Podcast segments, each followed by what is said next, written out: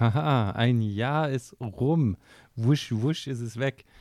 Und ähm, letztes Jahr habe ich eine Folge gemacht zu den Ursprüngen von SARS-CoV-2 und der Lab-Leak-Theorie.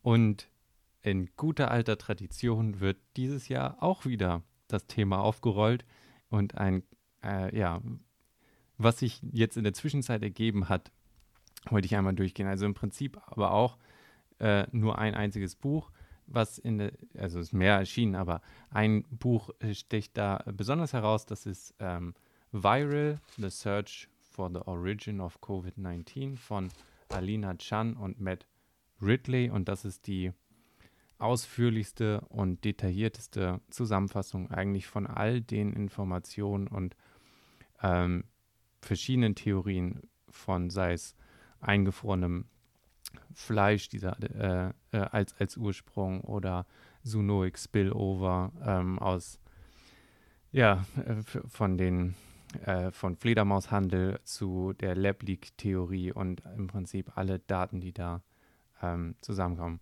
Ähm, genau, Alina Chan ist auch die Autorin von dem Paper, was ich letztes Mal zitiert hatte. Ähm, Molekularbiologin mit Spezialisierung auf Gentherapie und Cell, Cell Engineering und Matt Ridley ist Journalist und Businessman laut Wikipedia und unter anderem bekannt für Wissenschaftsbücher wie The Red Queen, Sex and the Evolution of Human Nature, Genome, The Rational Optimist, How Prosperity Evolves und The Evolution of Everything, How Ideas Emerge, also in der Wissenschaftsliteratur aktiv. Und ich wollte eigentlich einmal durch das Buch, was ich wirklich empfehle, also es liest sich wie ein, ein guter Krimi und ist auch sehr detailliert in, in der Art der Recherche, e, enormes Quellenverzeichnis zu, zu allem, was da drin ist und gibt eigentlich auch einen, einen sehr guten Überblick, wie man indirekt sich diesen ganzen, ähm, dieser Fragestellung nähern kann und wie dieses Puzzlespiel irgendwie wissenschaftlich funktioniert, was total angenehm ist. Jedenfalls wollte ich eigentlich einmal durch das Inhaltsverzeichnis durchgehen, die eigenen Kapitel ein bisschen zusammenfassen, was da so drin steht und ein paar Details, die ich besonders interessant fand, irgendwie herausgreifen und da so ein bisschen durchführen. Spoiler Alert, ähm, die Lab League Theorie ist immer noch im, im Rennen und eine, wie ich persönlich auch finde, der, der größte Kandidat eigentlich zurzeit. Ähm, und das Buch ist aber, finde ich, trotzdem sehr neutral eigentlich formuliert. Also äh, man lehnt sich nicht aus dem Fenster, sondern es ist eine, eine gute Faktenzusammenstellung. Endet auch mit ähm, zwei Kapiteln, die jeweils einmal die Spillover, also die natürliche, äh, die The Theorie, dass ähm, ja, Covid oder SARS-CoV-2 aus der Natur direkt als sogenanntes Spillover-Event entstanden ist oder eben als ja, äh, Unfall-Leak äh, aus dem Labor. Also Pro-Kontra-Kapitel äh, und noch eine Zusammenfassung am Ende. So endet das Buch quasi auf eine, wie ich finde, sehr fern Gegenüberstellung.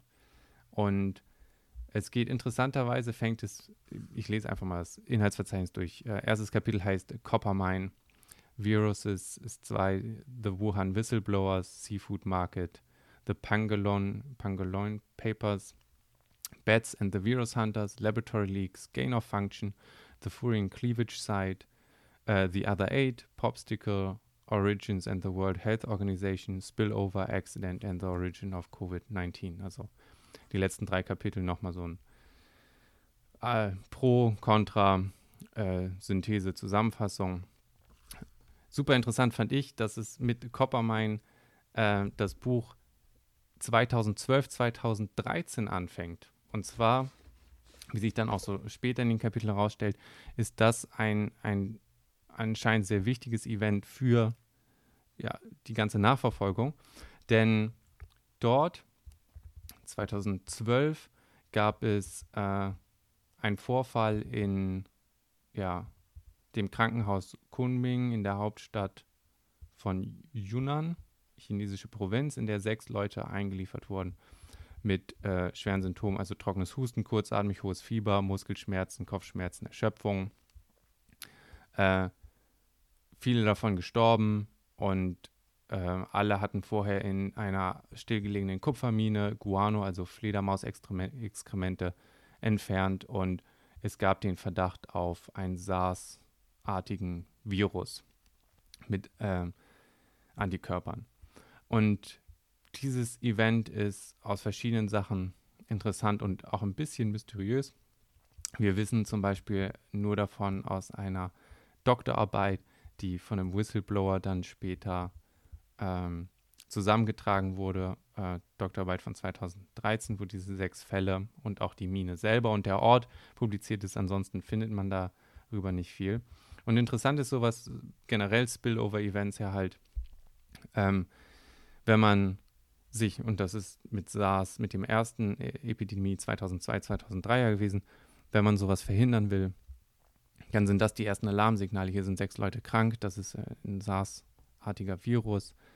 Äh, zwar noch nicht Mensch zu Mensch, aber äh, natürlich gefährlich. Was ist das da los? Kannte man den noch nicht oder, oder so? Ruft also eigentlich immer Virologen auf den Plan, genauso in diesem Fall. Und ähm, sorgt dann natürlich dazu, dass äh, und dann in dieser Höhle auch viele Proben gesammelt werden und äh, das Ganze untersucht wird. Und in 100, von 100 Proben in, in, in Guano wurde dann auch ein, ein neuer SARS-ähnlicher Coronavirus identifiziert und eine kurze Teilsequenz publiziert. Zwar 2016 wurde das dann publiziert unter dem Kürzel BTCOV, also BT-Coronavirus ähm, oder Bad Coronavirus äh, 4991. Und das Interessante an dieser Sequenz ist, dass als am 8. Januar 2019 das äh, Genom oder die, die RNA, wie man das auch nennt, von äh, SARS-CoV-2, also dem Covid-19-Virus und unserem Virus, in Anführungsstriche, dann äh, sequenziert wurde, hat man gefunden, dass äh, diese Teilsequenz, oder man, man geht natürlich alte Datenbanken durch, dass diese Sequenz äh, 98,7% übereinstimmend, also in dieser Teilsequenz mit dem aktuellen Virus ähm, hat. Das ist natürlich immens und super, super interessant.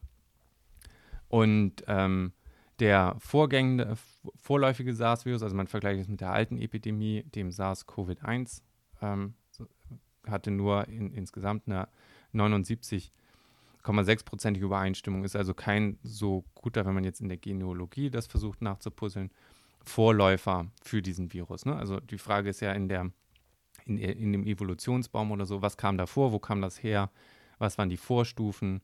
Vor allem, wenn man es mit einem Virus zu tun hat, der von Mensch zu Mensch sich überträgt, ist ja eigentlich bei einem natürlichen Spillover-Event sollte man ja, und das war ja auch eben, was letztes Jahr in diesem Paper dann so diskutiert wurde, Sequenzen finden von Mensch zu äh, Tier zu Mensch ähm, Versionen oder ähnlichen sehr dichten Versionen von dem Virus, die halt noch nicht diesen Trick gelernt haben, wie man in menschlichem Lungengewebe sich reproduziert. Und ähm, von, von Mensch zu Mensch springen kann. Das heißt, das Vergleichen mit anderen Sequenzen, um so eine Genealogie zu bestimmen, ist, ist dann interessant. Und ähm, das Paper dass diese 79,6 Übereinstimmung zum, zum anderen Virus ähm, hat, äh, verweist erst danach auf einen Teilsequenzmatch von einer Probe namens RATG13 und einer Vollsequenzübereinstimmung von 96,2 Prozent, also sehr, sehr dicht und ja damit ein sehr guter äh, Kandidat.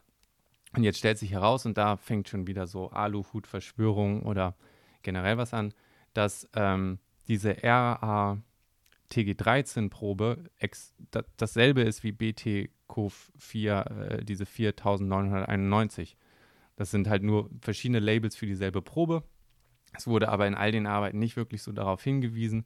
Und die Verbindung zu dem Event von den sechs Kranken in der Mine, Kupfermine, wurde erst nach, äh, ja, wurde quasi für, für den interessierten Leser als Hausaufgabe so äh, offen gelassen, aber man musste eigentlich die ganzen Paper anscheinend kennen, um die, die Sachen zu, zusammenzupuzzeln. Und ähm, das wurde halt vor allem durch Recherche von ja, Citizen Scientists, also Privatleuten, auf Twitter zusammengepuzzelt und erst am 17. November 2020 in einem Nachtrag zu einem Nature-Artikel vom Wuhan Institute of Virology bestätigt, dass die also quasi die äh, Proben da entnommen hatten, dass die Sequenz 4991 dasselbe ist wie RATG13 und ähm, genau, die, die Mine selber ist immer noch nicht besuchbar oder möglich. Die Regierung blockt das da. Zivile Polizisten, äh, da gibt es einige dokumentierte Vorfälle von Journalisten, die sich den Ort angucken wollten, die dann ja dort zurückgehalten worden ist. Ist also, und das wird später in dem Buch, äh, in, dem, in einem anderen Kapitel auch nochmal diese Recherchearbeit aufgeräumt, ist, ist dann natürlich irgendwie schon mal komisch. Und von der ähm, äh, besonders wenn man dann ein, ein Virus hat, der ausgebrochen ist, alle in der freien Wildbahn oder in, in Tierproben gefundenen Sachen haben eine nicht so gute Übereinstimmung, aber die Probe von quasi mehreren Jahren zurück, die eigentlich die ganze Zeit auf Eis hätte liegen sollen, ist so der beste gefundene Verwandte von dem, was jetzt in der freien Wildbahn irgendwie rumkommt, ist ähm, ist ja schon mal ein erstes Indiz in, in dem Ganzen, wo kam es direkt her und diese Mine ähm, ist, ist da wohl einer der Hauptdreh- und Angelpunkte, so wie es äh, ja, sich herausstellt. In dem nächsten Kapitel Viruses geht es dann vor allem auch nochmal über Grundlagen von Coronaviren und, und die verschiedenen Nomenklaturen, wie man sequenziert und mit, mit diesen Viren da arbeitet, was dann verschiedene Rezeptoren im Gewebe sind ACE2, weil das äh, halt auch wichtig ist. Das ist so ein Protein. Ah, da habe ich mir auch wieder, das ist die andere Sache. Ich äh, entschuldige mich jetzt schon mal davor, dass ich garantiert diesem Buch nicht, nicht äh, gerecht werde, in wie gut und detailliert es ist und wie schlecht gematscht ich das jetzt alles wieder zusammenfasse. Aber von da an lest es wirklich, es lohnt sich. Ähm, aber dieser ACE2-Rezeptor in Lungenzellen ähm, ist unterschiedlich zwischen Fledermäusen zum Beispiel oder und Menschen. Und wenn man äh, äh, das ja über, über die, die Luftatmung Mensch zu Mensch äh, übertragen studieren möchte oder testen will oder vergleichen will, braucht man ein, ein Modell für menschliches Lungengewebe. Und was man da macht, sind solche humanized Mice, ähm, humanisierte Mäuse, die eben durch eine Veränderung in ihrem Lungengewebe diese Art von Rezeptor ausbilden. Ähm, das andere, was in diesem äh, Kapitel auch diskutiert wird, sind dann so Fragen, ob tödlichere Viren oder mildere Viren sich besser ausbreiten und wie auch die äh, Evolution und das evolutionäre Umfeld von dem Virus das Verhalten beeinflusst. Also ein Beispiel ist dann HIV zum Beispiel, wenn sich das über Geschlecht, äh, ja, Sex überträgt, Geschlechtsverkehr, dann ähm, kann das kein Virus sein oder ein Virus, der sehr aggressiv und rapide ist. Also im Prinzip, ich, ich bekomme den, am nächsten Tag habe ich Symptome und am dritten Tag bin ich tot. Dann ähm, habe ich überhaupt keine Zeit in, dazwischen, den nochmal weiterzugeben. Das heißt, die, äh, die Art der Übertragung ähm, bevorzugt Viren, die sehr, sehr lange unter dem Radar fliegen und erst viel später ausbrechen, sodass genügend Zeit bleibt, sich nochmal äh, zu übertragen. Während wenn ähm, äh, ein anderes Beispiel war da in, in, nach dem Ersten Weltkrieg, wenn äh, ich quasi an der Front krank werde durch einen, durch einen Virus und ich habe nur leichte Symptome, bleibe ich an der Front. Wenn ich aber stärkere Symptome quasi habe und ich werde dann extra nochmal von fünf, sechs Leuten von der Front ins Lazarett geschleppt, liegt da mit ganz vielen anderen Kranken, werde nochmal weitergeschleppt zu einem anderen Arzt und dann eventuell, weil ich schnell, schnell sterbe, nochmal ähm, äh, begraben, habe ich durch frühe, schnelle, starke, aggressive Symptome äh, ein, um, äh, sogar eine höhere Chance, das weiter zu verbreiten, einfach so wie das Umfeld ist. Das heißt, da wurde vermutet, dass durch die Art, wie mit dem Virus umgegangen ist, die am Anfang mildere Variante dann aggressiver wurde, einfach weil es äh, keine Kosten in der Art von Übertragung äh, dafür gibt, sondern im Gegenteil in dem Fall geholfen hat. Das andere ist, wenn man starke Symptome hat und dann eher zu Hause bleibt äh, und es nicht weiter vorbringen kann, dann ist das eigentlich oft ein evolutionäres Umfeld, das dafür sorgt, dass Viren mit der Zeit weniger aggressiv werden. So, das heißt, da ähm, über solche Fragen geht das dann und ähm, im Prinzip ja super interessante Details. Ähm, das nächste Kapitel fasst dann auch so ein bisschen die, die Whistleblower in der Anfangszeit zusammen. Ähm, die frühe Warnung auf, auf den ja, chinesischen Social-Media-Kanälen, dass sich überhaupt ein Virus da ausbreitet.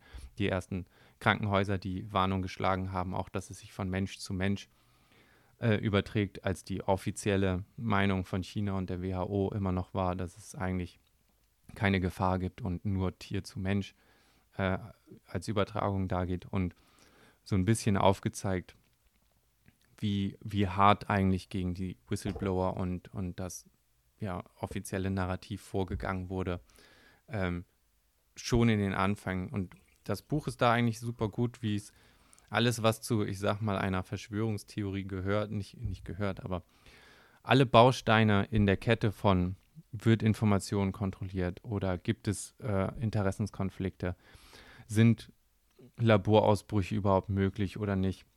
Für alles gibt es Präzedenzfälle und die sind alle super gut recherchiert in diesem Buch. Ähm, später halt auch zu äh, Laborausbrüchen, einfach durch die, durch die Historie mit, in welcher Art von Sicherheitslabor das Antrax ist ausgebrochen, weil es mal falsch verschickt wurde. Es gibt äh, immer mal ähm, ja, äh, versehentlich äh, Biologen, die von Fledermäusen gebissen werden oder sich im Labor aus Versehen was einfangen, gerade bei einem Virus, der äh, sehr asymptomatisch ist.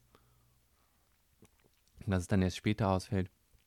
Und das finde ich auch sehr beeindruckend an diesem Buch, wie, wie wirklich jede, jede Möglichkeit in der Kette oder jede Behauptung eigentlich untermauert wird mit, mit real existierenden Beispielen. Und hier dann ja auch, also äh, das Unterdrücken, aktive Unterdrücken von Informationen oder gerade auch an den, in den Anfängen in, in China, äh, in Wuhan ähm, und das politische Interesse daran, auf, die, auf der Weltbühne quasi dazustehen mit, man hat alles unter Kontrolle und was das aber auch für die Einzelperson dann bedeutet hat. Ähm, genau, das nächste Kapitel ist dann schon der Seafood Market oder der, der Wet Market. Und das waren für mich so die zwei Aha-Dinger. Das erste, ich hatte nie, und das wurde nie als Seafood Market verkauft, weil damit ja eigentlich schon, also das ist, was es ist. Und es gibt von den ganzen Ständen, ich weiß jetzt nicht wie viel, aber zehn, die nur, was heißt nur zehn, ähm, zehn, die Fleisch verkaufen äh, oder, oder Vögel und aber alle äh, von lizenzierten Farmen, also gar kein Wildhandel. Ähm, es gibt ja vor allem Seafood da. Wet Market heißt das Ganze, weil Eis halt benutzt wird zum Kühlen und mit Wasser viel geputzt wird. Das heißt, die Märkte sind eigentlich die ganze Zeit nass, wie halt ein Fischmarkt äh, quasi auch, auch wäre. Also das ist, was das Wet in Wet Market bedeutet. Und genau, die 2019 Verkaufszahlen waren eigentlich, wird kaum Fisch oder, oder Vögel dort verkauft. Es wurden 457 Proben direkt nach Ausbruch genommen von 188 Tieren, 18 verschiedene Spezien und kein wirklicher positiver SARS-CoV-2-Treffer. Es gab wohl ähm, in den Jahren davor eine, ähm, ja, eine so eine Art Zecken übertragene Krankheit, die versucht wurde von einem Forschungsteam zu identifizieren. Und was die gemacht haben, ist, äh, alle Tierarten, die, die dort ähm, ja auch unter anderem in dem Markt verkauft wurden, zu, zu protokollieren. Und ähm, das Erstaunliche ist, dass auch da also gef gefunden wurde, dass keine Fledermäuse oder Pangolins, das war der, der andere Hauptverdächtige als Ursprungsquelle, an diesem Markt überhaupt verkauft werden. Also dieser Markt verkauft keine Fledermäuse, keine Pangolins. Ähm, und diese, die Studie hatte halt, ähm, deswegen glauben da viele auch den, den Daten. Man könnte ja auch sagen, okay, ähm, es wurden auch Fledermäuse verkauft, aber das wurde verheimlicht, weil es illegal ist oder nicht.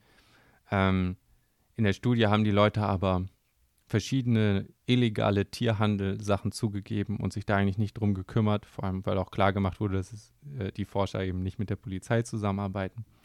Was dann ja darauf hindeutet, also warum sollten dann die Leute bei ganz vielen illegalen Tieren irgendwie das angeben. bei denen auch irgendwie Gefängnisstrafen von zehn Jahren oder so drauf sind, aber durch Zufall halt nur Fledermäuse irgendwie verheimlichen. Von daher ist es eigentlich äh, äh, sehr, sehr glaubhaft, dass, dass da wirklich auch keine Fledermäuse oder Pangolins dann, dann verkauft wurden.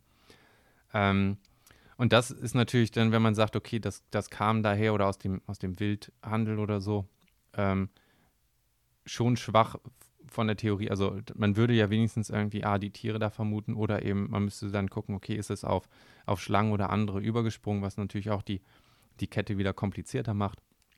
Und das andere ist, ähm, äh, was wollte ich sagen? Also äh, genau, das, das wurde dann nicht, nicht gefunden. Und wenn man aber auch in den Tierproben den, den Virus nicht findet oder halt höchstens Antikörper, aber so ist es eher ein Indiz dafür, dass von außen, also sagen wir ein infizierter Mensch ist da hingekommen, hat Leute angesteckt, äh, weil viele Leute über diesen Markt gehen oder sich da treffen, ist das zu einem Hub geworden und die Antikörperspuren sind dann quasi und, und die Spuren, die man dann später findet, sind alle eigentlich schon der Mensch-zu-Mensch-Virus, kein Vorläufer äh, oder eine Vorläuferart, die man ja eigentlich auch vermuten würde. Also wenn das der, und da wird auch viel von der SARS, also von dem der 2002, 2003 Epidemie ähm, Parallelen gezogen, weil da, und so kommt man eben auf diese Seafood-Marke, da war es so ein klassisches Spillover und man hat halt auch verschiedene Fälle in,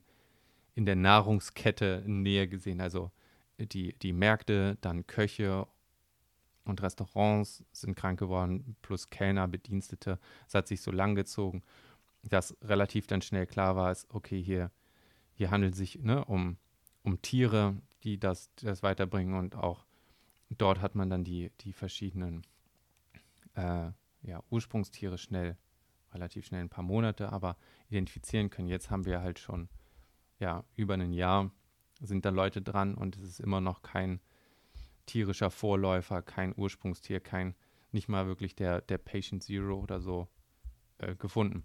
Aber das geht halt auch nochmal über diesen Seafood Market und die, die Position. Die nächsten zwei Kapitel einmal über die Pangolin Papers und Bat und Virus Hunters. Die Pangolins, Pango, Pangolins, das sind diese kleinen, die sehen aus so wie geschuppte na, ja, Ameisenbären. Ja, kleine Dinger, eigentlich super selten.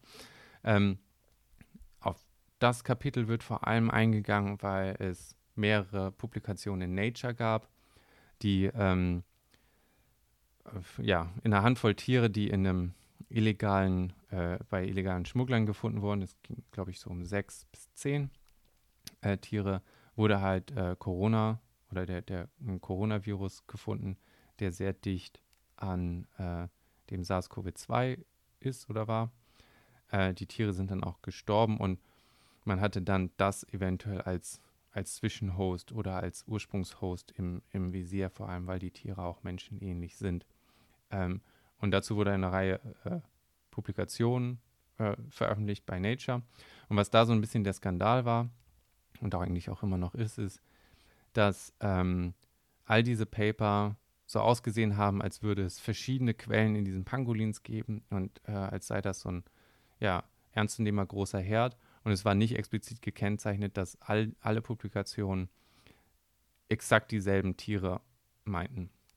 So, ne? Und verglichen wurde das in dem Buch auch mit, wenn man jetzt von einer neuen Krankheit erzählt und ich habe sechs, sieben Publikationen und jeder Bericht zu Kleinstudien und dass es da vorgekommen ist, aber niemand sagt, dass es exakt dieselben fünf Personen sind, würde man natürlich denken, dass das Problem viel größer ist oder ein, ein ganz anderes Ding ist als vielleicht ne, ein, ein Ausreißer-Event. Das andere ist, ähm, Pangolins, das wusste ich auch nicht, sind Einzeltiere.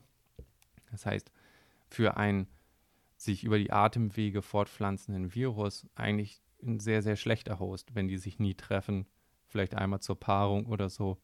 Im Vergleich natürlich zu Fledermäusen, die zu ja, gefühlt Millionen auf engem Raum in so einer Höhle irgendwie rumkleben. Äh, äh, genau. Das heißt, da ist natürlich dann auch der Verdacht, dass es eigentlich eher die Tiere sich vom Menschen angesteckt haben. Ähm, und weil das aber so, ähm, so groß publiziert ist und Nature da auch äh, nicht wirklich gut aufgepasst hat. Also Rohdaten wurden erst nachträglich und auf Druck publiziert. Äh, das heißt, es wurden Paper geschrieben, bei denen die Autoren selber oder Teile der Autoren nicht mal die, die Rohdaten gesehen haben und, und all solche Sachen.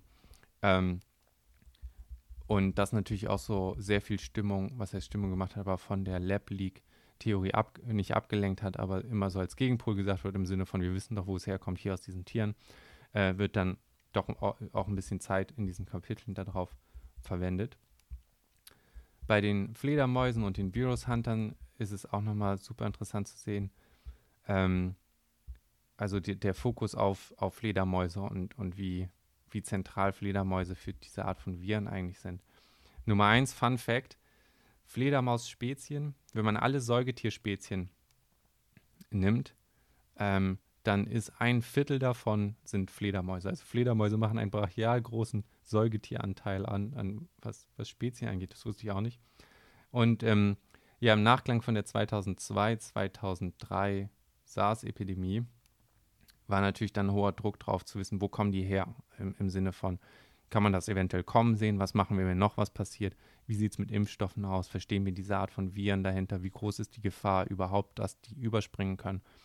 Ähm, und in dem Sinne wird natürlich dann auch stark irgendwie Proben gesammelt. Und Fledermäuse sind, sind da, wie ich schon gesagt habe, idealer Nährboden, großdichte Gruppen, legen auch große Strecken zurück. Also wenn man da einmal drin ist, kann man sich als Virus sehr schön weit ausbreiten. Ähm, auch über verschiedene Spezien hinweg sind die in sehr großen Gruppen. Das heißt, ein Virus kann sehr gut lernen, auch auf andere Säugetierspezien, äh, die dann zwar artverwandt sind, aber überzuspringen. Das heißt, da ist ein sehr großes Nährbett eigentlich, wie eine, eine große lebende Petrischale. Plus Fledermäuse als fliegende Säu Säugetiere haben sehr viel Stress auf den Knochen, hoher Puls, Kreislaufauslastung und ähm, die Evolution hat dann eine modifizierte Entzündungsreaktion da als, als Gegending gebracht, dass man sich nicht immer nach jedem Fliegen irgendwie einer halben Entzündungsreaktion platt geht. Und das hat auch zu der, der Folge, dass äh, ähm, deren Immunsystem chronische Vireninfektionen besser verkraften kann und sich dort Viren anders ausbreiten und ja auch eine höhere Virenlast äh, noch nicht zu Problemen führt und deswegen auch Viren anscheinend wohl sehr aggressiv sind, wenn sie denn mal überspringen, weil unser Immunsystem halt in dem Sinne nicht so ausgebildet ist. Ähm, und genau, das macht natürlich dann Fledermäuse ähm, ja, zu, zu dem ide idealen Ursprungsort und auch für Wissenschaftler dann ähm, zu dem interessierten Forschungsgegenstand. Das ist also auch irgendwie super, super spannend und geht dann auch ja, äh, auf dieses Aufbauen einer massiven Datenbank und das aktive Sammeln von Proben und diese Viren ein, die auch ähm, dann mit dem Wuhan Institute of Virology da eine sehr, sehr starke Rolle gespielt hat. Also es ist nicht nur irgendein virologisches Institut, sondern eins, das dann zentral an diesen Aktionen beteiligt war, auf den Plan gerufen war, auch als es um 2013, 2012, 13 den Ausbruch in der Mine war, war auch das Wuhan Institute of Virology. Da, hat Proben gesammelt und die Nähe und die Artverwandtheit von diesen Proben zu dem Virus, der dann jetzt in der freien Wildbahn ist, mit der Position von dem Institut von Virologie direkt in der Nähe von diesem dem Markt, an dem das, das zu den ersten Ausbrüchen oder beobachteten Ausbrüchen kam, ähm, sind alles natürlich sehr, also Indizienprozesse, ne? die, die, die Summe macht es dann, ähm, aber sehr, ja, was heißt ausschlaggebend. Ähm, das nächste Kapitel Laboratory Leaks ähm, zeigt dann einmal die verschiedenen Sicherheitslevel von Virenlaboren aus. Es gibt vier, von BSL 1 zu BSL 4. 4 ist quasi das härteste, was es gibt. Abgerundete Ecken, Überdruckanzüge, ähm, äh, all die Sachen, verschiedene Luftschleusen. Man zieht sich, man hat eine Luft, äh, ähm, antivirale Dusche noch mit dem Anzug, danach in dem Anzug und geht da quasi durch. Also das ist das, das Härteste, was man machen kann. In Wuhan steht 1 mittlerweile. Ähm, das ist dann auch so eine interessante Geschichte, also so eine Art Dual, Dual Use. Ähm, Einrichtung. Dual Use heißt halt auch möglich für militärische Forschung. Ist aber nicht das Labor gewesen, in dem die äh, mit den Coronaviren experimentiert wurde, sondern das ist ein BSL 3. Streckenweise wurde in BSL 2 ähm, damit geforscht und ähm, BSL 3 hat ähm, Schutzanzüge, ähm, Vakuum, nicht, nee, Unterdruckkabinen, in denen experimentiert ist.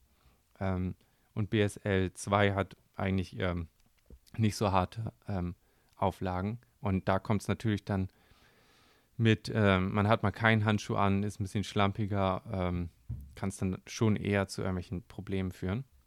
Und in dem Kapitel werden dann auch verschiedene historische Beispiele aufgezählt, in denen es eben dazu kam, dass bestimmte aggressive Viren aus Versehen verschickt wurden, es zu ähm, ähm, ja, Fehlern kam. Einmal wurde ein Luftfilter ausgetauscht von, von jemandem oder rausgenommen mit einer Notiz, die, den Filter einen neuen einzubauen, von der nächsten Schicht halt nicht gesehen und dann beim Verbrennen von ähm, äh, ähm, ja, biologischen Restproben oder gefährlichem Abfall äh, hat der Filter gefehlt und äh, im, in der Windschneise von dem Labor dann halt, also zu, ähm, zu Infektionen geführt. Das war jetzt nicht in Wuhan, äh, aber solche Fehler passieren eigentlich. Die Frage ist nie ein Ob, sondern nur ein Wann. Also ist bei allen Sachen ja auch menschliche Sachen produzieren dann irgendwie Fehler. Und ähm, das war ja auch schon letztes Jahr so, äh, hatte ich das erwähnt, dass es auch in dem Wuhan-Institut von Virologie und auch dem, dem BSL-4-Labor, was da aufgebaut ist, schon ähm, äh, Beobachter von außen angemerkt haben, dass es, dass es dort irgendwie gefährlich, ähm, äh, ja, vom Poten äh, wie, wie formuliert man das jetzt am besten?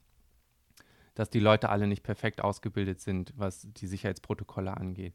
Und dass es da auch schon zu verschiedenen anderen Inzidenzen gab. So wurden zum Beispiel aus einem dieser BSL-3-Labore wurde jemand erwischt, der ähm, die Versuchstiere, äh, nachdem die Versuche fertig waren, noch äh, weiterverkauft hat für, für Geld.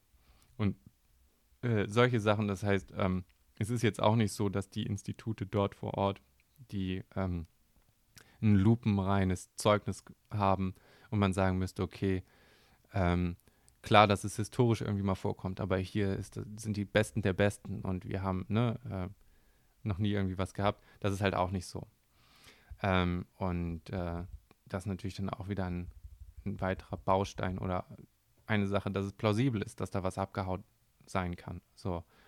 Ähm, dann ähm, geht es mit Gain of Function. Gain of Function, ein Kapitel zu Gain of Function.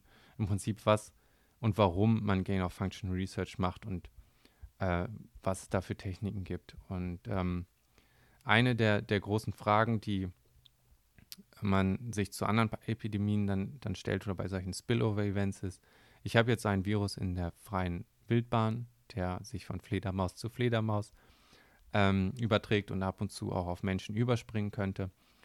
Wie hoch ist es überhaupt möglich, dass eine bestimmte Virusklasse es lernen kann, von Mensch zu Mensch überzuspringen und wie wahrscheinlich ist das? Und ähm, um das ähm, rauszufinden, haben sich Leute dann halt die Frage gestellt, okay, wenn wir das selber hinkriegen, den mutieren zu lassen, dass er von Mensch zu Mensch überspringt, dann wissen wir, dass es halt auch möglich ist. Und wenn man dann sieht, was es alles an Mutationen gekostet hat, drei oder vier oder braucht es 100, kann man abschätzen, wie wahrscheinlich und wie hoch das Risiko ist, um dann zu klassifizieren, okay, von welchen Viren oder Virenarten geht die höchste Gefahr aus, was natürlich irgendwie ein nobler Grund ist, aber man baut dann quasi die Atombombe, um zu zeigen, dass es möglich ist, die Atombombe zu bauen. Hat dann natürlich halt im Labor so ein Virus, der von Mensch zu Mensch äh, sich fortpflanzen kann. Und was man da macht, oder verschiedene Sachen ist, diese Humanized Mice gibt es da. Das sind ähm, Mäuse, die äh, modifiziertes Lungengewebe haben, mit diesem Rezeptor, dass es eben wie, die, wie menschliches Lungengewebe ist. Ähm, man kann dann Daran kann man testen, ob man ein Virus hat, ja, der Mäuse krank macht und Mäuse, die in einem Nebenkäfig sind, ohne direkten Kontakt auch. Also ob das quasi geklappt hat. Und man kann sogenanntes Passing, also Viren in Zellkulturen einpflanzen, die menschenähnlich sind und dann immer wieder von Hand sozusagen in andere Zellen einpflanzen und so ein bisschen von, von Hand anschieben oder eben von außen Mutationen ansetzen oder eben auch Fremdsequenzen in den Virus einbauen, also verschiedene Techniken, wie man einem Virus versucht, mehr, mehr Funktionen oder mehr, mehr Sachen zu ermöglichen, um dann eben zu gucken, ob das geklappt hat. Das ist ein Riesenforschungsfeld und ähm, natürlich auch nicht ohne Probleme. Also, und das ist auch so ein bisschen das, was, äh, was so die Incentivierung oder Interessenskonflikte dann ausmacht, wenn die Leute, die jetzt nach dem Ursprung suchen, große Geldgeber für oder Profiteure von dieser Art von Forschung sind, ne, weil da halt auch groß viel Geld dran hängt, ähm, dann ist natürlich, wenn man jetzt sagt, okay, wir wissen, es kommt aus dem Labor, dann hat man ein bisschen die Situation wie äh, beim Tschernobyl-Leck, dass, dass man jetzt irgendwie merkt, okay, wir haben hier eine Technologie an der Hand, die gestartet ist natürlich, um eigentlich diese Viren und Pandemien äh, vorherzusagen, dann schon eventuell äh, Impfstoffe zu haben. Ähm, aber das, das Ding geht nach hinten los und anstatt quasi zu helfen, hat es ganz im Gegenteil die Pandemie erst ausgelöst. Dann hat man, hat man und sollte auch eine neue Diskussion haben über diese Art von, von Forschung, ob man das überhaupt in dem Sinne noch macht oder äh, ob man ganz andere Auflagen irgendwie dafür äh, braucht oder ob man komplett da rausgeht und sagt, äh, nur noch in sehr, sehr, sehr großen, äh, äh, wichtigen Einzelfällen ist das vielleicht möglich oder nicht. Ähm, und wenn man dann natürlich äh, irgendwie sehr aktiv ist auf dem Feld, hat man natürlich auch irgendwie eine sehr hohe Incentivierung äh, zu sagen, okay, nee, nee, das kam aus der freien Wildbahn und wir sind umso mehr wichtiger, um, um halt schon schneller irgendwie darauf reagieren zu können und ihr müsst uns noch mehr Geld geben versus die andere Sache, dass man sagt, nee, nee, nee, hier wird ähm, zu schlampig damit umgegangen und eigentlich ist das der Grund, äh, also mehr Risiko, als man davon quasi hat. Auf alle Fälle ähm, würde dann natürlich in jedem Fall so eine Diskussion anstehen und ähm, über Gain of Function als, als Grund, Grundsatz oder nicht. Und ähm, da sieht man dann ja auch schon ein bisschen, wie so die verschiedenen Lager da sind oder was Motivationen sind, warum eine Theorie am Anfang so hart ähm, unter, ja, äh, oder Hypothese müssen wir besser, aber so hart den Deckel drauf bekommen hat und ähm, gerade wenn man äh, mit Dual-Use-Laboren arbeitet und eigentlich so äh, als Regierung mit einem Blick auf biologische Waffenproduktion oder so schielt, in der natürlich Gain of Function ein riesen, riesen Ding ist, dann will man jetzt natürlich irgendwie auch am liebsten den Fokus von diesen Problemforschungsfeldern und so weiter weghaben. Also gibt es ähm, genug Möglichkeiten, dass man, was man machen könnte und äh, auch genug Incentivierung, warum ähm, ja, bestimmte Hypothesen überstark favorisiert werden, eventuell am Anfang als, als andere. Äh, ein anderes super spannendes Feld, das hatte ich äh, im letzten Jahr so ein bisschen äh, dann auf vor allem Twitter, aber auch in verschiedenen, ja doch vor allem auf Twitter mitbekommen, war die Furin Cleavage Site. Das ist ähm, in, in dem RNA-Genom eine Stelle, also wenn ein Protein gebaut wird, dann gibt es bestimmte Stellen, an denen markiert werden kann, ob so ein Protein noch äh, ja, geklüftet werden kann oder nicht. Und was man herausgefunden hat, ist, dass bestimmte Arten von diesen Klüftungen äh, die, das, das Binden an diese menschlichen Lungenrezeptoren überstark fördert. Also einer der, der hauptausschlaggebenden Gründe, warum äh, SARS-CoV-2 an, anscheinend so virulent ist, ist, weil man dort eine, eine sogenannte Furin Cleavage Site gefunden hat, also an, so einem, an dem Übergang vom S1 zur S2-Sektion, was genau das heißt, keine Ahnung, aber so wird das quasi äh, notiert, gibt es dann eine ja, vier Gen lange Sequenz, die im Prinzip sagt, okay, hier einmal klüften. Das Interessante daran ist, dass es in dem SARS-CoV-2-Virus, das ist der erste Coronavirus, der diese Cleavage-Site hat und äh, die so stark dazu geführt hat, dass es besser an menschliche Zellen eintritt. Und das ist natürlich irgendwie absolutes Novum. So, vorher kein Coronavirus, der so eine, so eine Stelle hat. Jetzt taucht da einer auf mit einer Sequenz, die wohl äh, gar nicht so typisch ist, wenn man, es gibt verschiedene Arten, diese, diese Cleavage-Site zu notieren. Und die Gencodes, die da genommen werden, sind oder auftauchen, sind super selten und eine bestimmte CCG-CCG-Kombination oder so kommt wohl äh, in den normalen Gensequenzen schon überhaupt nicht oft vor oder super selten und ähm, ist also doppelt merkwürdig, dass der erste Virus, der sowas hat und dann mit einer, mit einer Sequenz, die in der Natur eigentlich wohl sehr, sehr selten auch noch vorkommt. Ähm, wohl aber, aber da kenne ich mich auch nicht zu doll auf und da äh, im Buch lehnt man sich da auch nicht aus dem, aus dem Fenster, wohl eher ähm, eingesetzt wird, wenn, wenn man es von Hand einsetzen würde. Aber so oder so ist das ähm, eine, eine Besonderheit in diesem Vir Virus und was eine Sache ist, die dann in dem Zusammenhang auch nochmal super fishy ist, ist, dass drei äh, Autoren von dem Wuhan Institute of Virology ähm, zu dem Spike-Protein eine Publikation rausgebracht haben, ähm, die sich damit beschäftigt, wie eben bestimmte Motivänderungen in dieser Gensequenz ähm, zu einer Proteinveränderung führen und dass die Bindung an die Rezeptoren verändert. Das heißt, hier beschäftigt sich ein Team aus diesem Labor sehr, sehr stark mit einer Spike-Protein-Sequenz und es geht um diese Bindung.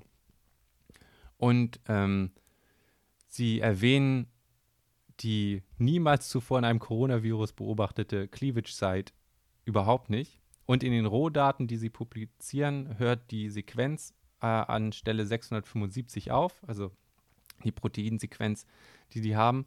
Die Cleavage-Site, um die es geht, würde an Stelle 681 bis 685 kommen. Also direkt davor hören sie quasi auf, erwähnen das nicht. Das wäre eigentlich, ne?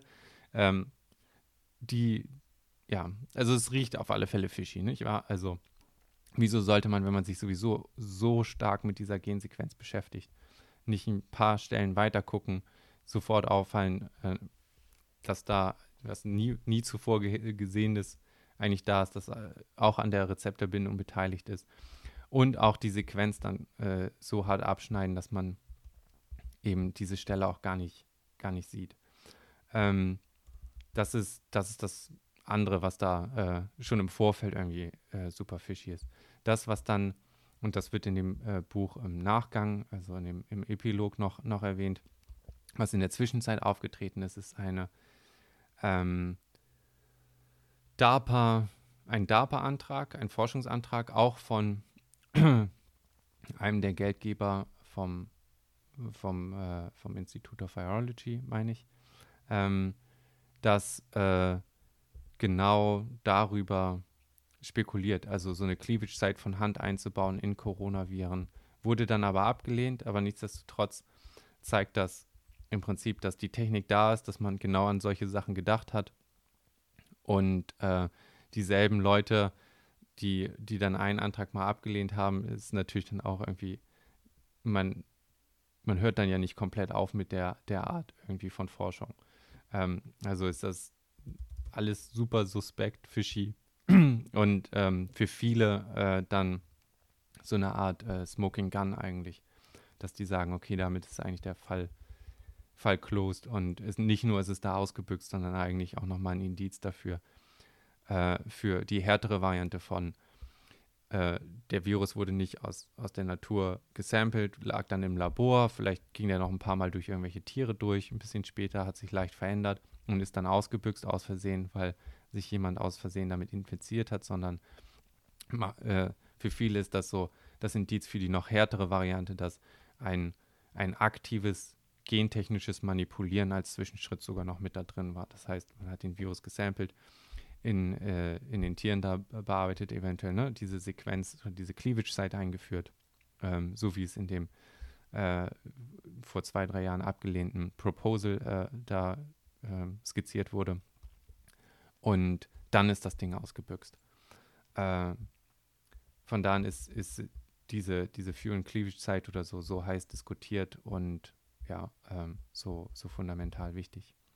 Äh, das nächste Kapitel, The Other Eight, geht um acht ähnliche Sequenzen zu dieser RATG13-Sequenz vom Anfang und es skizziert im Prinzip eigentlich, wie, wie Leute da den Virusdatenbanken und, äh, und den verschiedenen Publikationen nachgejagt sind, um, um zu gucken, ähm, ja, ähm, wo diese Proben herkamen, weil in der Linie, in der Genealogie diese Sequenz und acht weitere viel dichter verwandt waren an SARS-CoV-2 als, als andere und die halt aus dieser Datenbank oder aus, aus den äh, äh, ja, Publikationen äh, da kamen.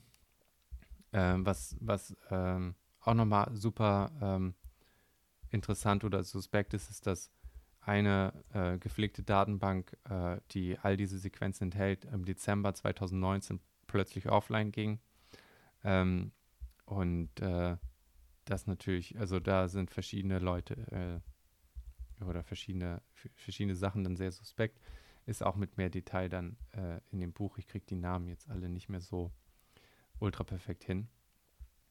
Und ähm, da ist ja auch wieder, hatte ich am Anfang ja schon gesagt, ähm, dieses, wenn, wenn man jetzt äh, Proben aus dieser Mine hat und die sind alle dicht miteinander verwandt und alle irgendwie dichter an SARS-CoV-2 dran als alles, was man sonst gefunden hat, dann ist dieser Schritt von, man hat die Probe gehabt im Labor, man hat vielleicht was damit im Labor gemacht und dann ist was ausgebüxt, auch schon wieder irgendwie sehr plausibel versus in der Mine gab es diesen Virus, dann ist äh, weiter was in der freien Wildbahn passiert, äh, direkter Übersprung, irgendwie hat sich Mensch-zu-Mensch-Übertragung ausgebildet, wir haben aber auch keinen Vorläufer gefunden und dann durch großen Zufall äh, bricht das Ganze halt ähm, in Wuhan aus, hätte aber auch überall anders ausbrechen können und ist zufällig genau da, wo das Viruslabor ist, das sich mit genau den gleichen Viren irgendwie beschäftigt hat. So, das ähm, und wie mit diesen diesen Proben und Markierungen schleierhaft umgegangen ist, ist auch sehr verdächtig, aber das beweist natürlich immer noch keine, äh, keine Schuld, dass es so ist, denn immer wenn irgendwie was schief geht, den Leuten ist sowas peinlich, dann bindet man nicht irgendwie groß auf die Nase, dass man fünfmal vorher da war und vielleicht mit den Viren schon vor was gemacht hat oder sowas, aber nichtsdestotrotz ist das alles so ein bisschen fishy. Ähm, und dann ist das letzte Kapitel noch, äh, nicht das letzte, aber das nächste Popsicle Origin and the World Health, World Health Organization. Geht dann eben ah, einmal um die, die Theorie, dass es eventuell auf eingefrorenen Tierprodukten eingeschleppt wurde, denn an dem Seafood Market hat man weder die, die Arten von Tieren noch irgendwelche Vorgänge gefunden. Was aber auch eine, eine sehr fragile irgendwie Hypothese äh, irgendwie ist, weil man dann verschiebt man A, diesen Ursprung halt mit, okay, wie, wie ist dieser Spillover dann wirklich passiert an einem ganz anderen Ort, wo man nie was gesehen hat. Dann hat's den, muss es den Virus auf irgendeine geschlachtete Tierprobe geschafft haben und das Tieffrieren überlebt. Auf dem Weg nach Wuhan niemanden angesteckt haben, aber dort dann sofort äh, zu einem Ausbruch geführt haben. Ähm, da wird so ein bisschen drauf eingegangen und auch auf die ungenügende Arbeiten der WHO bei der Recherche nach den Ursprüngen, die dann im Endeffekt eigentlich dass die chinesische Regierung oder die Personen aus dem Wuhan-Institut of Biology beim Wort genommen haben und äh, auf die massiven Interessenskonflikte von den involvierten Personen, die dort eben die Suchkommission ausgemacht haben. Und dann äh, auch super spannend, die, die ganzen äh, Feinheiten da zu sehen, aber damit beschäftigt sich das Kapitel. Und dann sind wir eigentlich schon am Ende, dann wird bei im Kapitel Spillover nochmal einmal kohärent ähm, alle Argumente gemacht für den natürlichen Verlauf ähm, und äh, die, die Hypothese bei Accident eben alles nochmal durchexerziert für die Argumente von einem Ausbruch aus dem Labor. Hier auch sauber zu trennen von, ist es engineert gewesen von Menschen, ähm, was nicht unbedingt der Fall sein muss, für dass es im, aus dem Labor ausgebüxt ist. Es reicht ja, dass es da ist und man eben diese ganzen Vorstufen in der freien Wildbahn nicht findet, weil sie aus irgendeinem Grund dann unter verschlossener Tür war. Das heißt, dass es aus dem Labor kommt, impliziert nicht, dass es auch von Menschen ingeniert ist, diese Cleavage-Site oder was auch immer dann sich da findet. Auch das könnte äh, rein theoretisch natürlich entstanden sein, nur weil es das erste Mal ist, dass man das, das findet heißt es nicht, dass es unmöglich ist oder halt, ähm, ja, ähm, nur engineert ge gewesen sein kann. Ähm, und dann wird das Ganze nochmal zusammengefasst und im Epilog dann eben nochmal der, wie ich schon erwähnt habe, DARPA-Antrag auf die Cleavage-Site-Modifikation, zwar abgelehnt, aber das Zitat äh, aus diesem Antrag ist: We will analyze all SARS-CoV S gene sequences for appropriately conserved proteolytic cleavage sites in S2 and for the presence of potential furin cleavage sites, we will introduce appropriate human-specific cleavage sites and evaluate growth potential in Vero, monkey kidney cells and in human airway Epithelia cultures, also Lungengewebe. Und das im Prinzip ist, ist, im, ist das, was jetzt durch Zufall dann in SARS-CoV-2 genau zu finden ist, ein auf den Menschen angepasste Furin Cleavage Site an der Stelle S1 zu S2 und äh, hat eine viel höhere Übertragung auf von ja, humanisierten oder von Mensch zu Mensch halt gemacht. Also es breitet sich quasi aus.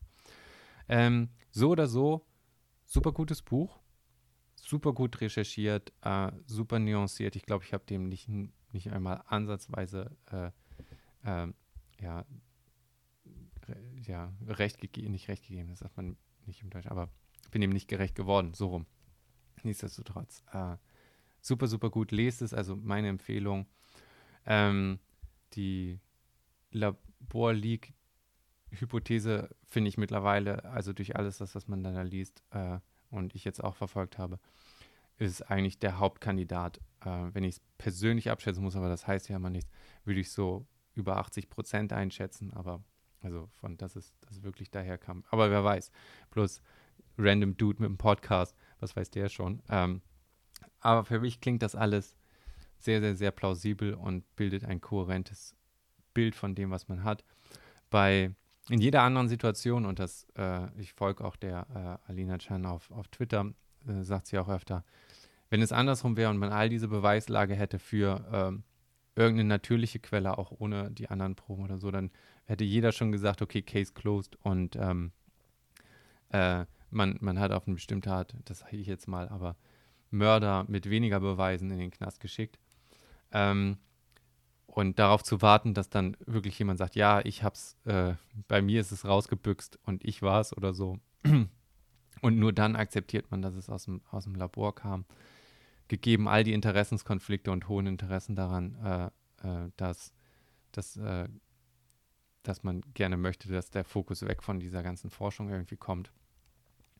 Ähm, Finde ich persönlich sehr plausibel oder einer der plausibelsten Kandidaten. Zu dem Punkt, dass jetzt äh, die natürliche Ursprungstheorie und man hat wohl schon 40.000 Tiere oder so geprüft und nirgendwo hat man einen, einen Vorkandidat gefunden. Das sind natürlich auch alles irgendwie zwar nicht Beweise dagegen, aber merkwürdig, nicht wahr? Also wenn man jetzt behauptet, wir haben irgendwo ein Tierreservoir, ein Riesenbassin, da kam der Virus her, aber man, man kriegt das überhaupt nicht zu packen und in der 2002, 2003 Epidemie hat man das halt nach zwei Monaten irgendwie zurückverfolgt gehabt und eingekreist. Äh, dann ist natürlich auch irgendwie ein Problem da. Wie erklärt man sich das, wenn man so felsenfest davon überzeugt ist, dass Wuhan als Ort eigentlich nur reiner Zufall ist, es hätte auch woanders sein können und man findet aber nirgendwo in all den Ketten irgendwie die, die Vorläufer, die, die ganzen Stufen. Naja, ähm, das war das Update, traditionelle Update, wie man jetzt fast schon sagen kann, ähm, zu den Ursprüngen von SARS-CoV-2. Mal sehen, was das nächste Jahr bringt, äh, aber ich glaube, eigentlich müsste man da jetzt mit fast durch sein. Ansonsten gibt es in einem Jahr schon wieder ein Update und dann sehen wir mal, wie der Stand der Dinge dann ist. Aber ich habe mich riesig gefreut, dass ihr bis hierhin durchgehalten habt. Ähm, startet wunderbar ins neue Jahr. Und äh, alles Gute, trink genug Wasser und wir hören uns. Tschüss.